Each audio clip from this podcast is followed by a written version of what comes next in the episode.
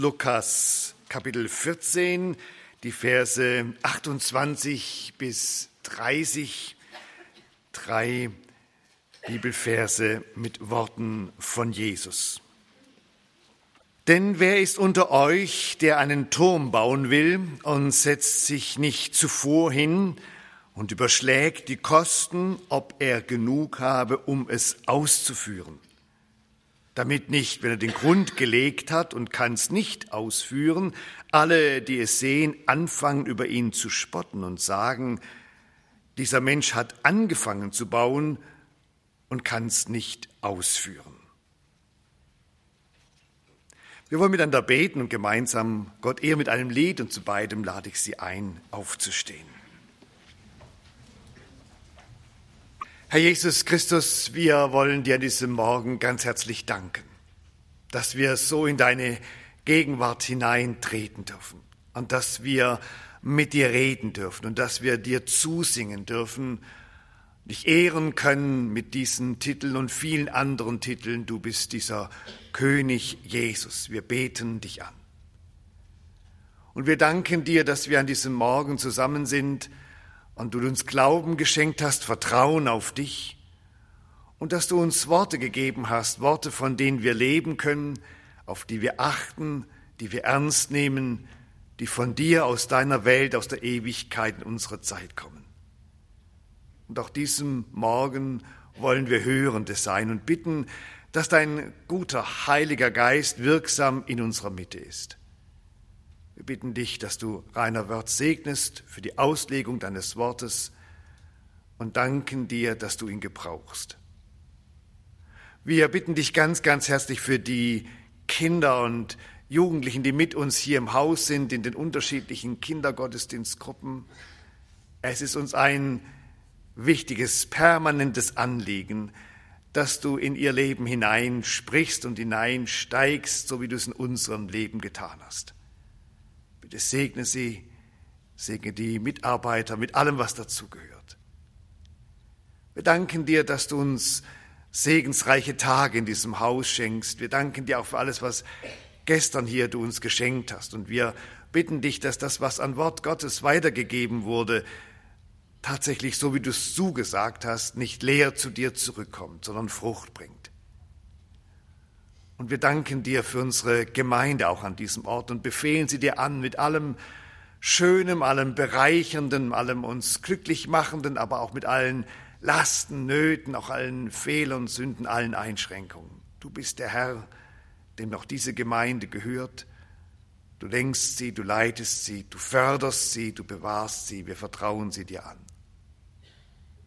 Und wir danken dir, dass du auch uns immer wieder ermutigst, einzutreten für unser Land, einzutreten für unser Volk, einzutreten für die, die Verantwortung haben, in welchem Bereich auch immer in unserem Land. Dass sie es tun mögen vor dir, in Verantwortung vor dir, und wir bitten dich um deine Gnade für unser Land und Volk. Hab herzlichen Dank, dass wir dir so alles hinlegen können, dir, dem König Jesus, das Große, das Kleine, über allem wachst du und waltest du. Und dass über allem nichts wichtiger ist als du und dein Name. Und den wollen wir singen, besingen, den wollen wir ehren, dem wollen wir folgen und auf den wollen wir hören. Amen.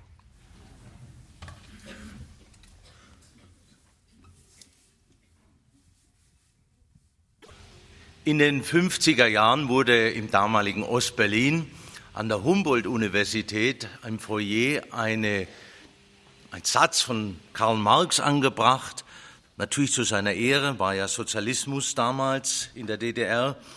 Und da heißt es, die Philosophen haben die Welt nur verschieden interpretiert, es kommt darauf an, sie zu verändern. Und das stimmt. Viele gute Gedanken und Ideen gibt's, viele Pläne, aber was wird umgesetzt? Heute ist ja Wahl in Berlin. Jemand aus Berlin sagte mir, wir sind auf dem Sumpf gebaut und wir versinken so langsam im Sumpf. Weiß nicht, ob das wirklich wahr ist. Also sie meinte politisch-gesellschaftlich, nicht, dass sie meinen tatsächlich, sie müssten irgendwelche Bagger kaufen, um Berlin zu retten. Nein, politisch-gesellschaftlich im übertragenen Sinn. Aber bei den Parteien, da ist ja ganz besonders so, was vor der Wahl gesagt wird, ist nicht unbedingt das, was nach der Wahl gilt. Also Menschen haben Pläne, Menschen haben Gedanken, aber sie führen sie nicht immer aus, sie können sie nicht immer ausführen. Aber bei Gott ist das ja ganz anders. Er führt seine Pläne aus, er will seine Ziele verwirklichen. Aber die Frage ist natürlich, was will Gott? Und zwar nicht nur für mich persönlich, sondern was will Gott ganz im Generellen? Was ist sein Ziel? Und so habe ich mir heute Morgen ein Thema gestellt. Gibt es einen Masterplan Gottes mit dieser Welt? Und logischerweise lautet die Antwort ja. Denn wenn sie Nein lauten würde, müsste ich Amen sagen und beten. Also es gibt einen Masterplan Gottes. Was ist eigentlich ein Masterplan? Manche ärgern sich ja über die ganzen Anglizismen, die sind aber in unserer Generation so selbstverständlich geworden. Ein Masterplan ist ein übergeordneter Plan, ein, ein Plan, der dahinter steht, ein, ein, ein Hintergrundplan, der abläuft, unabhängig vorne vielleicht sich die Dinge ganz anders darstellen. Das Gegenstück wäre ja, wenn die Welt nicht geplant, von Gott geplant und gelenkt und zum Ziel geführt abläuft, das Gegenstück wäre ja chaotisch. Zumindest eine Alternative als Gegenstück wäre chaotisch, irgendwie. Und es gäbe auch gar keine Gewissheit und es gäbe auch gar keine Zielgewissheit. Übrigens dann auch keine Heißgewissheit.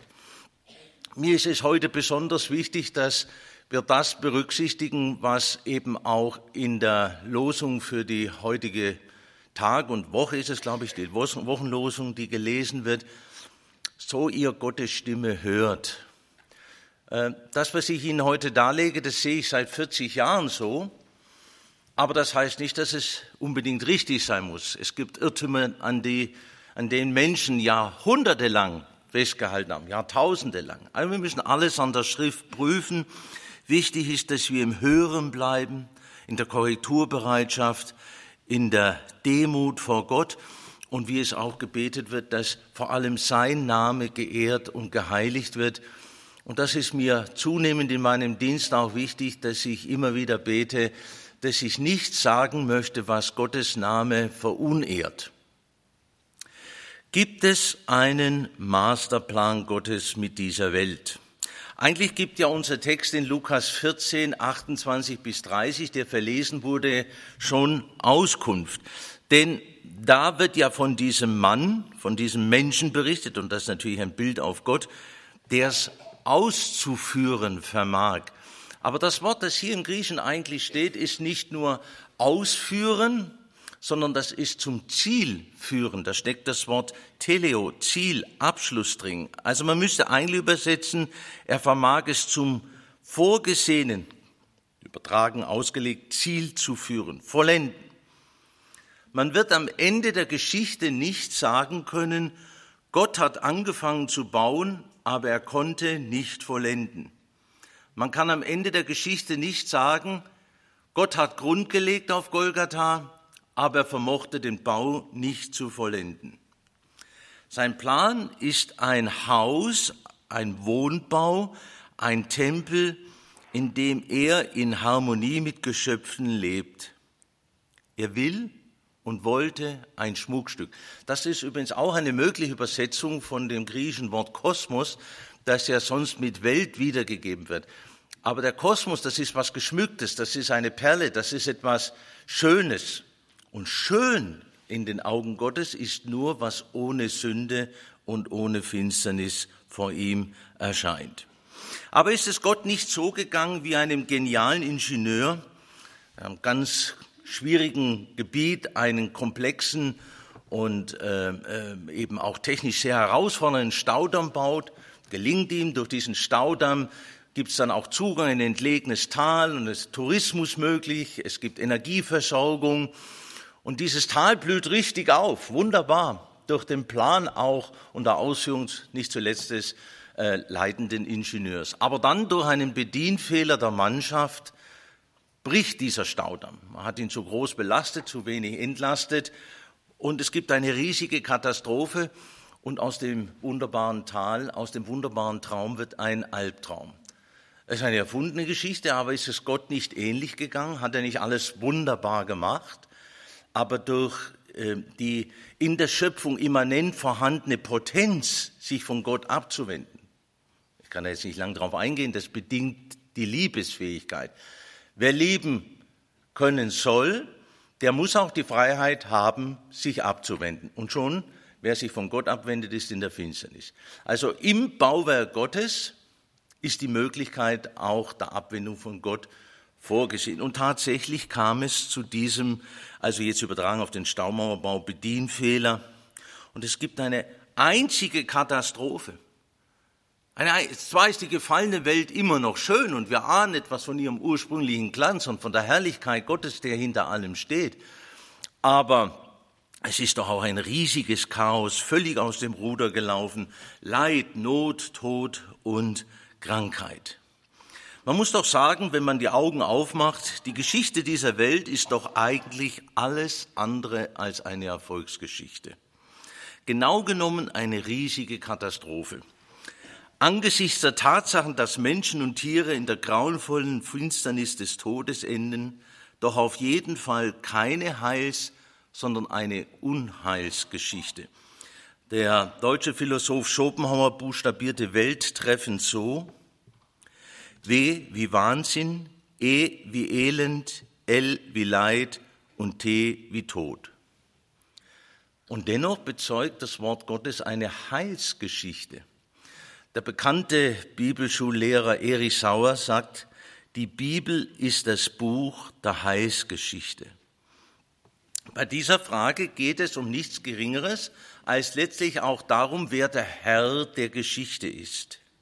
Wer bestimmt eigentlich den Verlauf? Wer bestimmt eigentlich, wie die Sache ausgeht? Anders gesagt, wer ist eigentlich Gott? Also nicht die Frage, wie ist Gott, sondern wer ist eigentlich Gott? Wer sitzt auf dem Thron? Wer hat letztlich das Sagen? Eins ist unstrittig, das, was Gott will. Die Differenzen gibt es dann bei der Frage, ob Gott auch auszuführen vermag und ausführen will, was er sich vorgenommen hat. Aber eins ist unstrittig, nämlich das, was Gott will.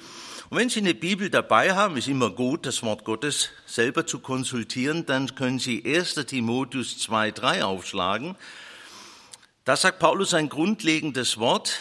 Dies ist gut und wohlgefällig vor Gott, unserem Heiland, welcher will, dass alle Menschen gerettet werden und sie zur Erkenntnis der Wahrheit kommen. Das will Gott. Keinerlei Diskussion, oder? Ist absolut klar. Nun, die Luther-Übersetzung hat ein bisschen das zu schwach übersetzt, äh, denn der Heiland, das ist so, so ein Wort von, von früher her, der Heiland, das ist der Soter, der Retter, der, der rettet, der zum Ziel führt. Heliland gibt so Schrift 9. Jahrhundert, daher kommt unser Wort Heiland, das ist der, der Heil macht. Also insofern ist das schon richtig. Aber der Gott, der alles geschaffen hat, er will, dass alle Menschen gerettet werden. Nicht nur, dass ihnen geholfen wird und sie zu Erkenntnis der Wahrheit kommen. Das ist ja nichts anderes als Jesus Christus zu erkennen und an ihn zu glauben. Denn ohne ihn gibt es kein Heil.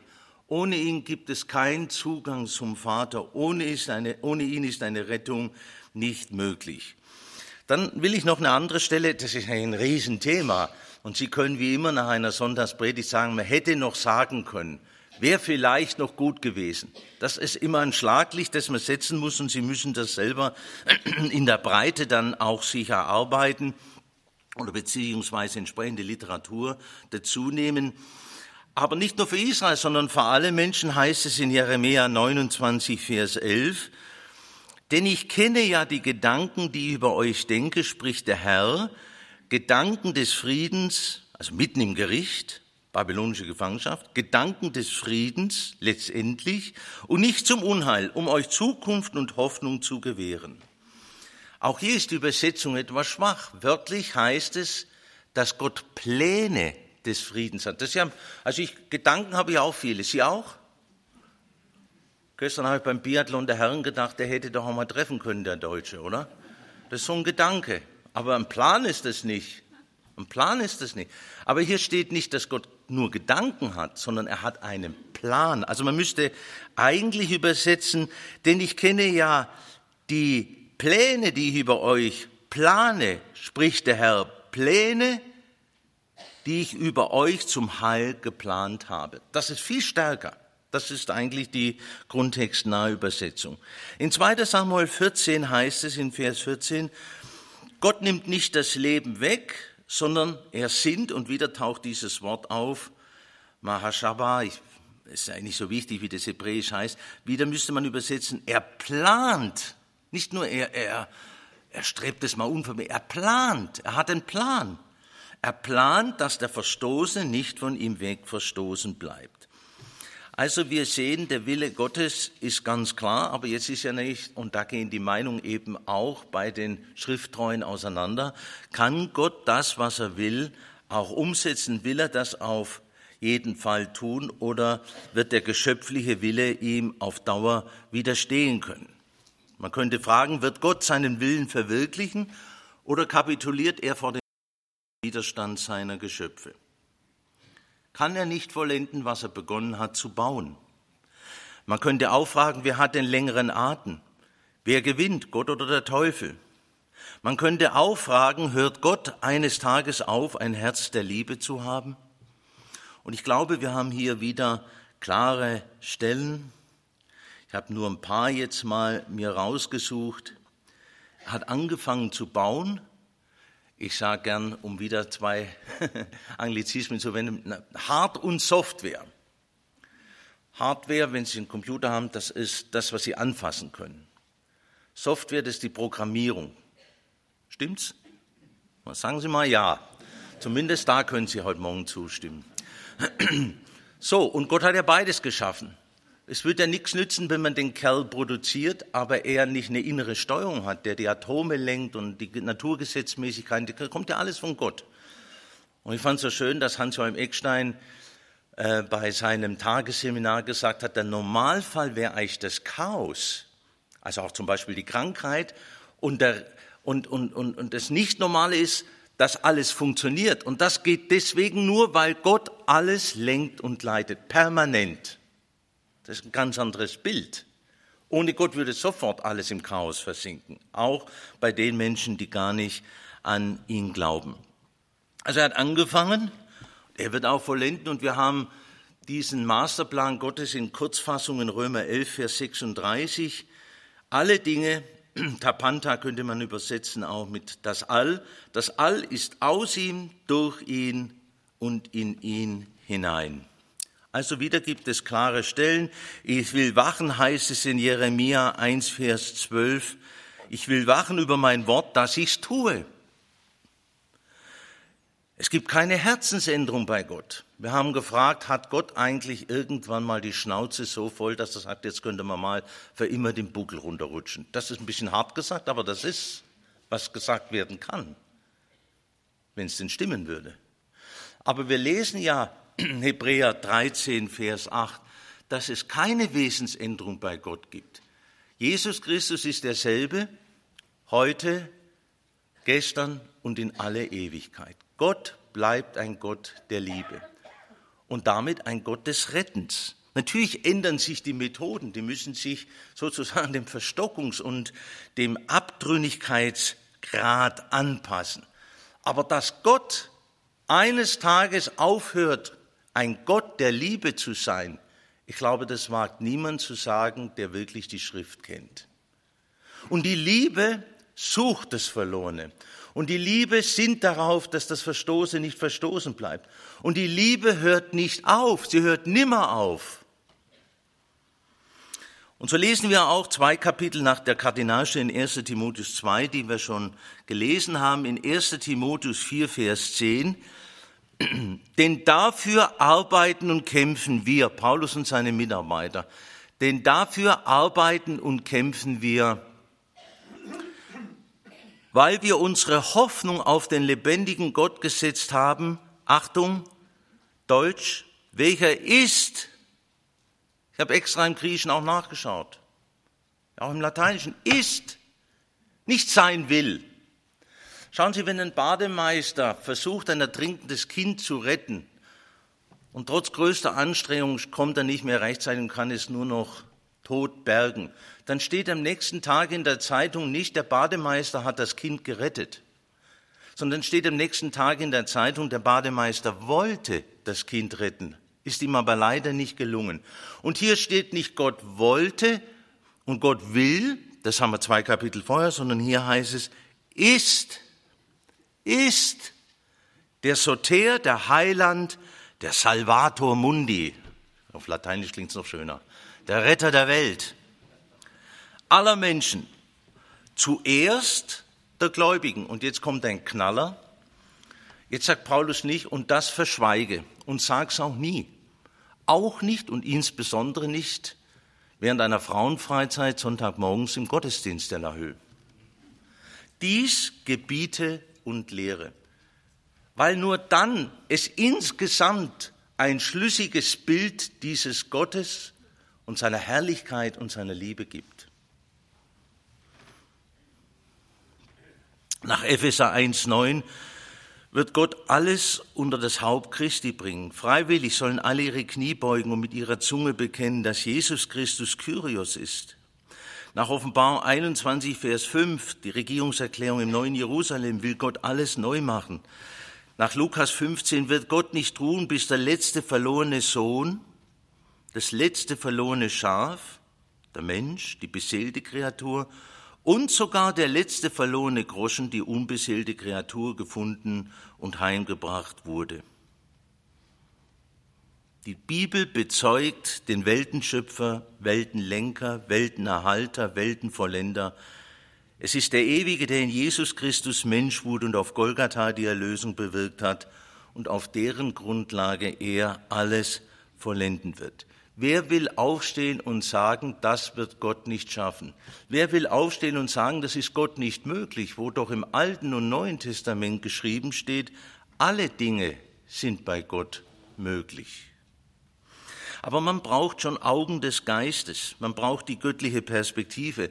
Hans-Joachim Eckstein, den ich ja schon erwähnt habe, hat in einem anderen Zusammenhang ein Beispiel gebracht, in dem er sagt, ja, wenn Petrus auf seine Füße geschaut hätte, beim übers Wasser gehen, dann wäre er sowieso sofort untergegangen. Ein paar Schritte konnte er gehen. Aber er glaubte an die Größe Gottes. Wir, wenn man nur das sieht, was vor Augen steht, muss man sagen, ja, ein frommer Wunsch. Ein frommer Wunsch. Es geht doch genau in die gegenteilige Richtung. Es geht doch immer mehr bergab. Es wird doch immer alles chaotischer.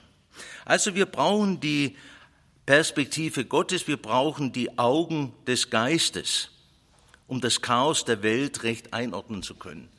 Wir müssen vom Wort her die Dinge sehen. Wir müssen sehen, was vorläufig ist und was endgültig ist. Wir müssen sehen, was nur Durchgangsstation und der Zielerreichung letztendlich dient und was das Ziel selber ist. Denn Gott wirkt alles nach dem Ratschluss seines Willens. Gott sei Dank. Auch, auch da manche Leute, die machen so unbedachte Aussagen, wenn man im Hauskreis öfters mal, so dass sowas in den Raum geschossen wird. Nein, das glaube ich nicht. Du glaubst doch nicht etwa, dass Gott auch, und dann werden die Dinge aufgezählt. Die Alternative wäre, dass es in dieser Welt Dinge gibt, die Gott nicht will, die Gott nicht im Griff hat und die trotzdem ablaufen. Ich weiß, dass es ein Wort ist, das aufstößt, aber alles dient letztendlich zur Zielerreichung. Gott, der alles wirkt, nicht alles gut findet, nicht alles ist in Ordnung, aber der es letztendlich zulässt, um letztendlich zum Ziel zu kommen. Gott wirkt nach Epheser 1, Vers 11 alles nach seinem Ratschuss. Ich habe mir überlegt, und das Beispiel habe ich schon lang, wo könnte man das illustrieren? Ich bin ja kein Baufachmann. Denke immer noch äh, an meinen Schwiegervater, der mir mal als Hilfsmitarbeiter gesagt hat, weißt du, wie du mir am meisten helfen kannst? Nein, setz dich hin und mach nichts. Ich glaube ja nicht, dass ich nicht talentiert wäre, sondern ich bin nicht gefördert worden. Ne? Also, aber wenn Sie so als Laie zum Hausbau zuschauen, dann würden Sie sagen, in dem Chaos kann doch nie irgendein Mensch wohnen. Alles dreckig, alles ein Durcheinander, da hängt ein Draht raus und so weiter. Und dann gibt's Arbeiten, die leuchten einem Nichtfachmann ja total nicht ein. Also zum Beispiel, was Besseres weiß ich nicht, die Verschalung. Die Verschalung dient ja dem Eingießen des Betons, bis er erhärtet ist und selber tragfähig ist und da wird die Verschalung entfernt. Jetzt kommt so ein unbedarfter äh, Häuslebauer wie ich und sieht, wie die da was weghauen. Dann sage ich, ihr habt doch einen Vogel, ihr sollt doch bauen, nicht wegreißen. Er sagt der Bauarbeiter, du Trottel, im Bau wird deutlich gesprochen und deutsch, du Trottel, du hast keine Ahnung, lass uns in Ruhe arbeiten. Schauen Sie, und so ist es ein bisschen in dieser Schöpfung. Ein bisschen kann ich eigentlich streiten. So ist in dieser, es gibt viele Dinge, die sind für uns widersinnig. Das scheint nur noch chaotischer, nur noch dreckiger, noch unbewohnbarer zu werden. Und trotzdem hat Gott und führt Gott seine Gedanken und seine Pläne aus, selbst bei denen, die sich weiter von ihm entfernen. Also man muss die Geschichte mit den Augen Gottes sehen, man muss Vorläufiges und Endgültiges unterscheiden. Und wenn da manche sagen, na ja, aber damit ist ja dann egal, ob ich mich bekehre oder nicht. Das ist aus mehrfacher Hinsicht ein sehr dummer, irrtümlicher Satz. Ich, ich, will mal drei Momente da aufzeigen, weil das immer wieder gesagt wird. Nehmen wir mal an, Sie haben ein Kind oder ein Enkel, das Sie sehr lieben, was ja der Normalfall ist.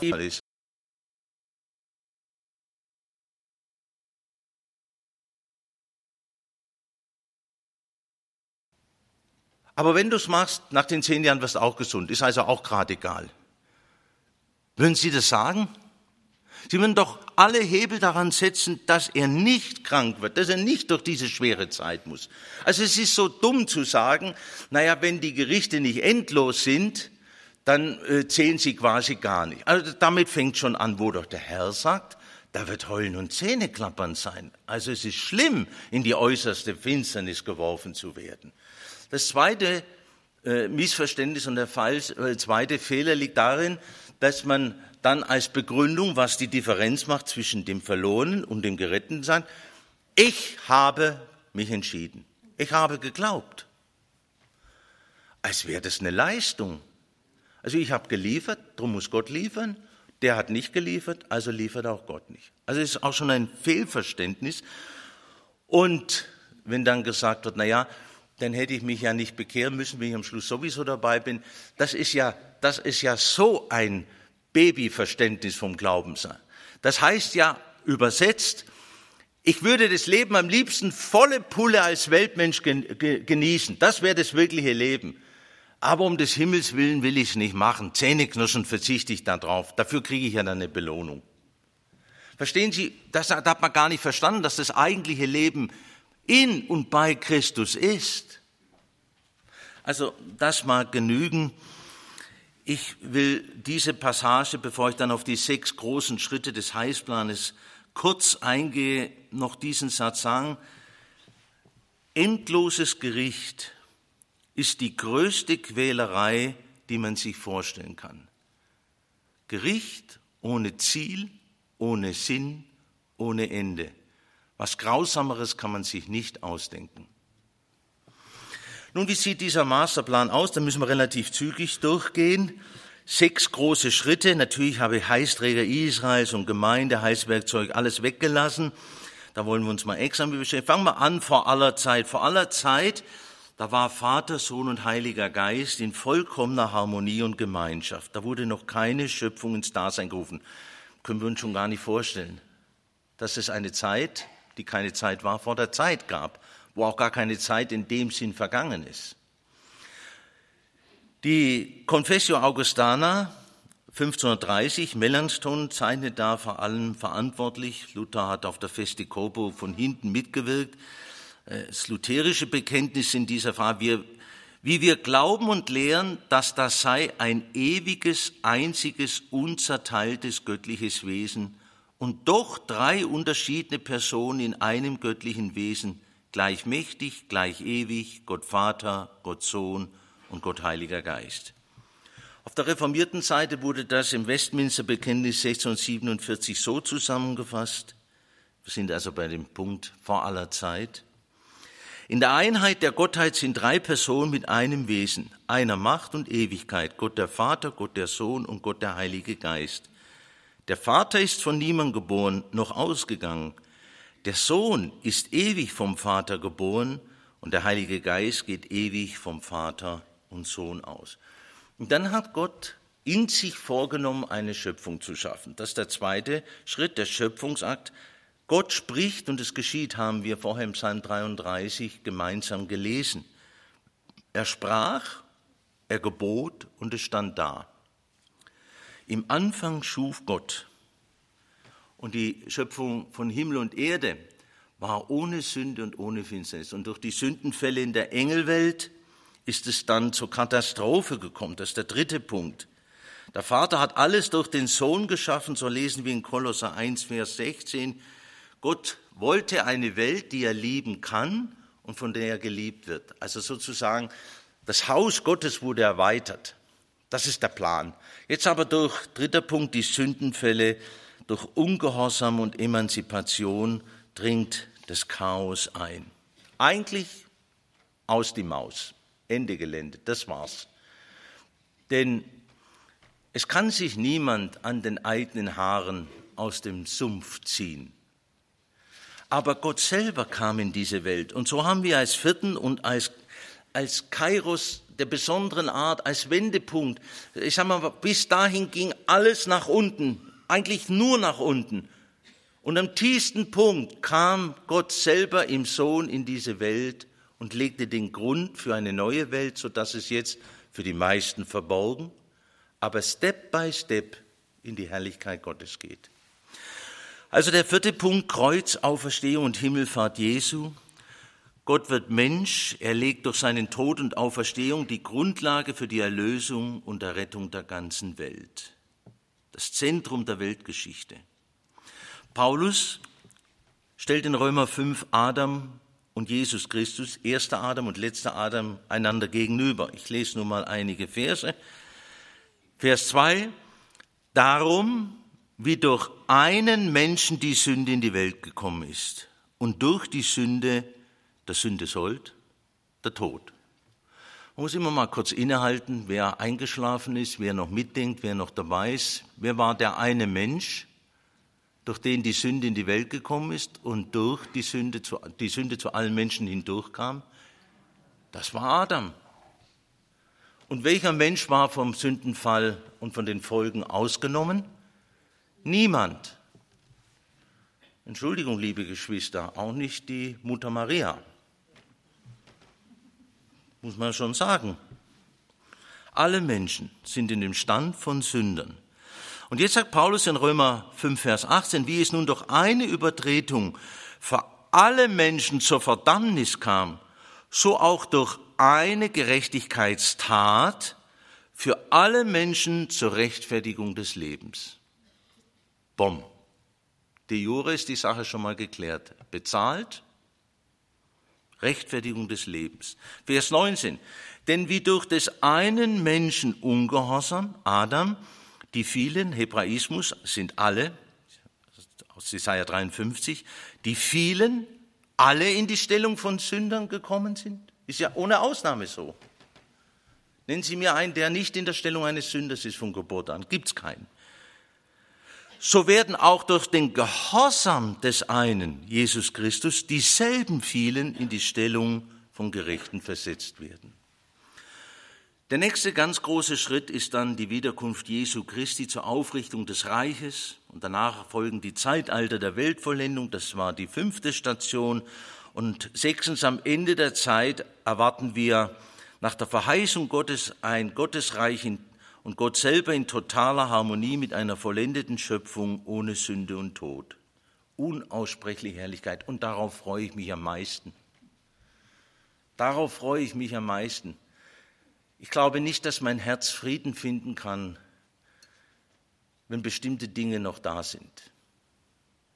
Und ich glaube, dass Gottes Herz nicht Frieden hat, also bei allem, dass Gott natürlich ganz andere, klar, aber er wird nicht ruhen. Siehe, ich mache alles neu.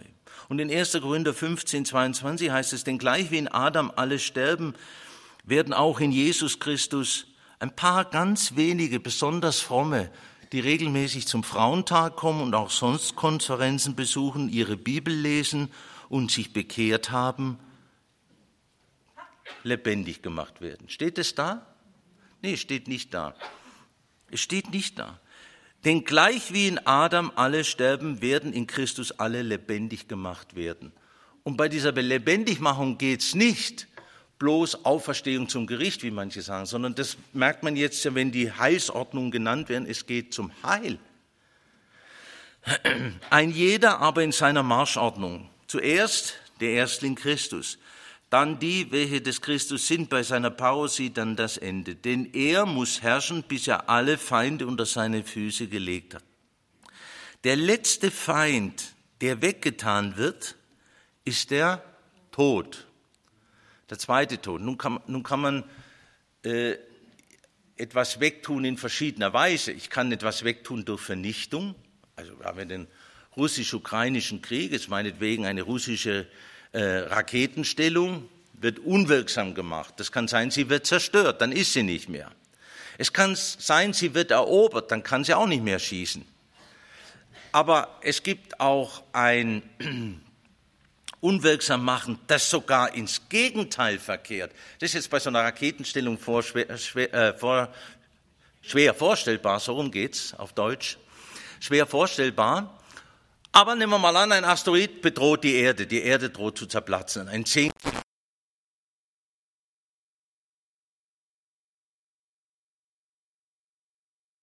schießt mit ihr den drohenden, äh, auf die Erde drohenden, äh, prallenden Asteroiden ab. Ja gut, Sie mögen sagen, das ist jetzt aber, also, aber ich will Ihnen ja nur sagen, Sie können es kaputt machen, dann haben Sie es unwirksam gemacht. Sie können es erobern, dann ist es noch da, aber es kann nicht mehr wirken. Aber was gemeint ist, Sie können es gewinnen. Gewinnen für Ihre Sache.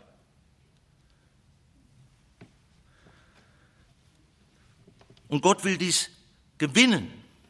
Wenn ihm aber alles unterworfen sein wird, dann wird auch der Sohn selbst dem unterworfen sein, der ihm alles unterworfen hat, auf dass Gott alles in allen sei.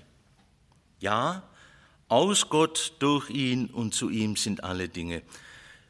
Jetzt wollen wir das noch in der Schlussgeraden persönlich betrachten. Aus Gott, durch Gott, zu Gott, das gilt auch mir. Von Gott gewollt, geliebt, gerettet, vollendet. Es gibt nicht nur einen Masterplan für die Welt, sondern auch einen Masterplan für mich und mein eigenes und persönliches Leben. Es ist zutiefst eine Entscheidung, dass wir existieren. Und jetzt setzen Sie, Gott ein, Gott, setzen Sie Ihren Namen ein.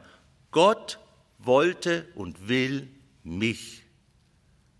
Egal wie Sie heißen, egal wo Sie stehen, egal was gerade los ist, egal ob sie das fühlen. Gott hat von Ewigkeit her auch sie gesehen. Er hat eine Entscheidung getroffen, sie in dieses Leben zu bringen und er will sie auch zum Ziel führen. Gott lässt sie nicht, Gott ist treu.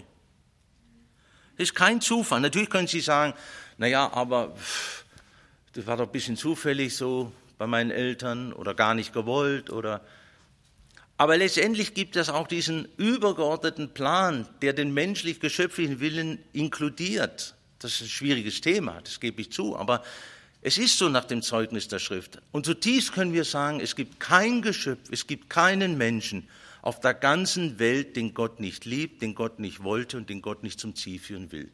Niemand, niemand hier in diesem Raum, niemand, der diese Predigt hört, niemand in der ganzen Welt, niemand irgendwo. Ist das nicht wunderbar? Gott ist nicht nur ein bisschen pro, sondern absolut. Und er hat ein absolutes Ja am Kreuz gesprochen. Das ist so wichtig. Gott sagt auch nicht, naja, also solange du einigermaßen in der Spur bist und auch ein Mindestmaß von Glauben hast, da will ich ja mein Auge zudrücken. Aber wehe, ich bin wie der Schäferhund. Wehe, bestimmte Dinge kommen in dein Leben dann lasse ich dich schneller fallen, als du gucken kannst. Und dann will ich auch nichts mehr mit dir zu tun haben, nie mehr mit dir zu tun haben. Dann bist du mir egal. Ich höre nicht mal dein Schreien, dein Weinen, es ist mir egal. Was für eine schreckliche Vorstellung. Die Bibel sagt genau das Gegenteil. Und Israel ist ja das Modell. Sagen Sie mir, welche Sünde hat Israel nicht begangen? Mit, mit welcher Frechheit, mit welcher Sünde haben sie Gott nicht ins Angesicht geschlagen? Und dennoch sagt er, ganz Israel soll gerettet werden. Und das ist nicht, weil Israel etwas Besonderes ist, sondern weil Gott sagt, an diesem Volk zeige ich, wie ich bin und wie ihr seid. Das ist das Modell. Masterplan. Egal welche Eltern, egal welches Aussehen, egal welche Intelligenz, egal welche Zeitverhältnisse, egal wer uns alles begegnet, Gottes Plan steht hinter und über unserem Leben. In Sprüche 2, Vers 11 müsste man wörtlich wieder übersetzen, ein Plan, eigentlich da kommt der, der, der Hirte zum Schamar, ist, hütet über dir. Er wacht wie, wie ein Hirte, der ein Schaf in seiner Herde hat. Ein, ein Plan Gottes wacht über dir. Gott selber hat ein Auge auf dich. Wir sind Gott nicht egal, niemand ist Gott egal. Der Teufel schießt aus allen Rohren und sagt, guck dich doch an und dein Leben. Wer kann dich schon gern haben? Du hast dich ja selber nicht mal lieb. Und Gott sagt, von mir gewollt, von mir geliebt, von mir wirst du gerettet und vollendet. Und das ist so tröstlich. Das ist auch der Grund, warum wir Heißgewissheit haben können. Weil es nicht an uns liegt, nicht am Rennen und Laufen, sondern an dem sich erbarmenden Gott. Das ist einfach die übergeordnete Perspektive, die die Schrift zeigt. Ich sage nicht, dass es egal ist, wie man im Gehorsam seinen Weg geht. Aber es gibt einen Masterplan, einen übergeordneten Plan, etwas, das wir gar nicht durchbrechen können. Mose und Nehemia mit diesen Zitaten will ich dann wirklich schließen, die sind am Ende ihres Lebens beziehungsweise am Ende einer schwierigen Reise auch auf diesem Gedanken gekommen. Mose sagt nach dreimal 40 Jahren, und da war es nicht nur immer Zuckerschlecken, die ersten 40 Jahre Elite-Uni, tolles Leben als Prinz, Reich, General, vielleicht mit dem späteren Pharao erzogen, dann aber 40 Jahre Wüsten, 40 äh, Jahre Schafologie, bockende, blökende Schafe, stinkende Schafe, widerborstige Schafe. Kommt uns irgendwie bekannt vor. Das ganze Unternehmen nennt sich heute Gemeinde. Ist so. Das ist so. Und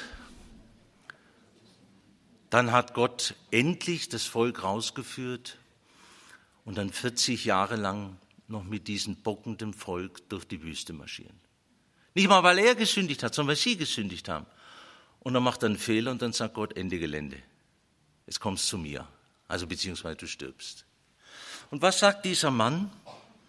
Herr Jesus, Neutestament, da ist ja so viel, was nicht sein hätte müssen. Da ist so viel schräg und schief gegangen in meinem Leben.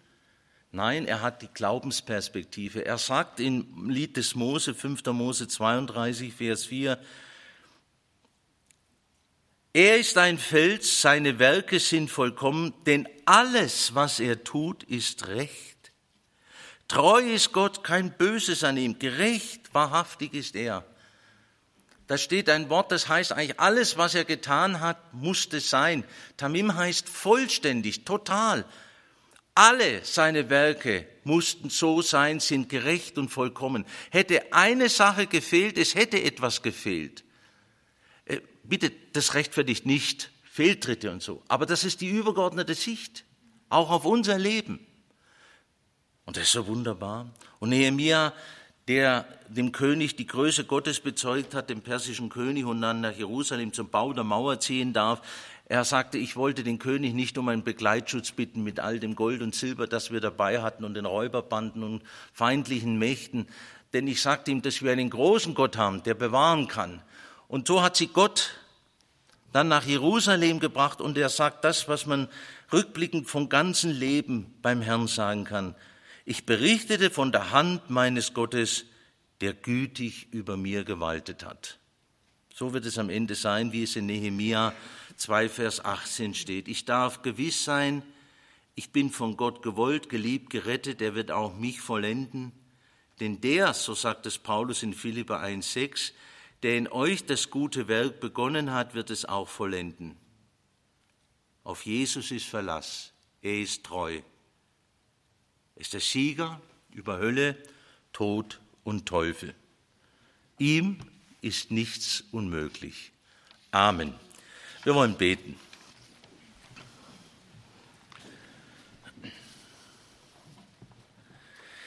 Ja, Herr Jesus, wenn wir mit natürlichen Augen in unser Leben, in diese Welt schauen, dann sieht es so ganz anders aus. Dann sträubt sich in uns alles gegen diese wunderbare Wahrheit. Und doch bezeugst du es und doch sagst du es und doch wirst du es ausführen. Wir werden wie die Königin von Saba eines Tages sagen, nicht die Hälfte hat man mir gesagt. So herrlich und wunderbar, so majestätisch bist du, so allem überlegen und groß sind deine Gedanken und Pläne. Und wer, wer ist wie du und wer soll dir widerstehen? Und wer kann auf Ewigkeit dir trotzen? Danke, dass du so ein großes, weites, liebevolles Herz hast. Danke für deine Treue. Danke, dass du nicht nur Alpha und Omega der Weltgeschichte bist. Danke, dass du auch Alpha und Omega meines Lebens bist. Und so danken wir dir, dass wir gehalten und getragen sind von dir, gewollt und geliebt und dass du das Werk, das du auch angefangen hast, vollenden wirst. Du bist ein wunderbarer, ein treuer Herr. Vater unser im Himmel, geheiligt werde dein Name, dein Reich komme, dein Wille geschehe, wie im Himmel so auf Erden. Unser tägliches Brot gib uns heute und vergib uns unsere Schuld wie auch wir vergeben unseren Schuldigern. Und führe uns nicht in Versuchung, sondern erlöse uns von dem Bösen. Denn dein ist das Reich und die Kraft und die Herrlichkeit in Ewigkeit. Amen.